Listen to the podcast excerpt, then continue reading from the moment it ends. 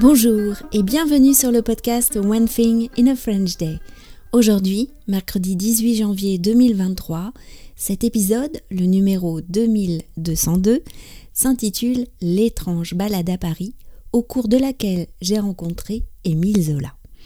J'espère que vous allez bien et que vous êtes de bonne humeur.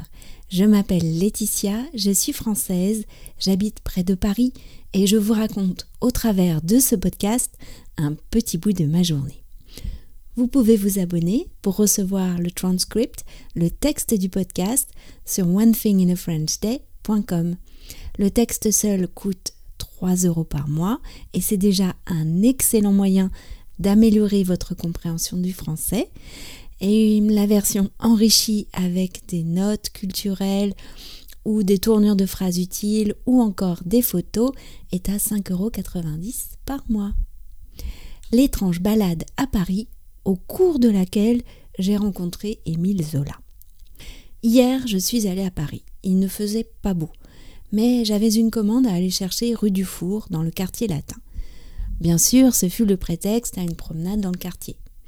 Je ne sais pas pourquoi, peut-être à cause du temps, je trouvais tout le monde grognon autour de moi. Les gens faisaient de drôles de têtes dans le métro, soupiraient, ou bien étaient perdus dans leur téléphone portable je suis descendue à la station rue du Bac sur la ligne 12. J'étais contente parce que j'avais retrouvé mon chemin sans me perdre. La sortie du métro est à un croisement de deux grandes rues qui ne sont pas à angle droit et il est facile de partir dans la mauvaise direction. De la rue du Four, après avoir récupéré ma commande, j'ai rejoint Odéon et le boulevard Saint-Michel en passant par les petites rues. Je suis allée chez Gibert à la recherche de quelques livres. Au rayon jeunesse, il y avait des gens qui parlaient fort. Félicia aurait dit Jean-Yves, tu n'es pas tout seul. Ensuite, je devais passer chez Hérol. Sur le chemin, j'ai croisé un clochard qui était littéralement emmailloté dans des vêtements colorés roulés sur eux-mêmes. On aurait dit un bibendum. Le visage bouffi, l'air hagard, marmonnant dans sa barbe, sans âge, les gens se retournaient sur son passage. Il n'avait pas la dégaine habituelle, il avait du style d'une certaine manière, mais semblait à la limite de l'asphyxie dans tous ses vêtements, et il se grattait. À la librairie Erol, j'ai pris les grands escaliers en colimaçon pour accéder au sous-sol. En descendant, je croise deux hommes, et l'un d'eux me dit bien fort en riant Bonjour, je suis Émile Zola.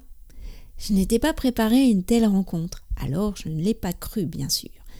Ça m'a fait rire, mais j'ai fait comme si de rien n'était, j'ai continué mon chemin. Maintenant que j'y pense, il y avait une certaine ressemblance, la barbe. Pour compléter le panthéon de la littérature française, il manque Balzac ou Proust. Ce sont souvent des écrivains cités par les gens qui aiment la littérature. Je vais donc continuer à me promener en attendant de les rencontrer. Ça arrivera peut-être.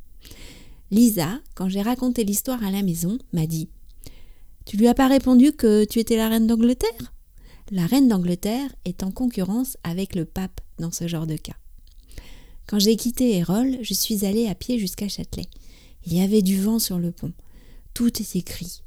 Devant le théâtre du Châtelet, un homme m'a abordé. Vous me payez un café bien chaud? Hmm, La misère est aussi à Paris. One Thing in a French Day, c'est fini pour aujourd'hui. Je vous retrouve dès vendredi pour un nouvel épisode du podcast. À très bientôt au revoir.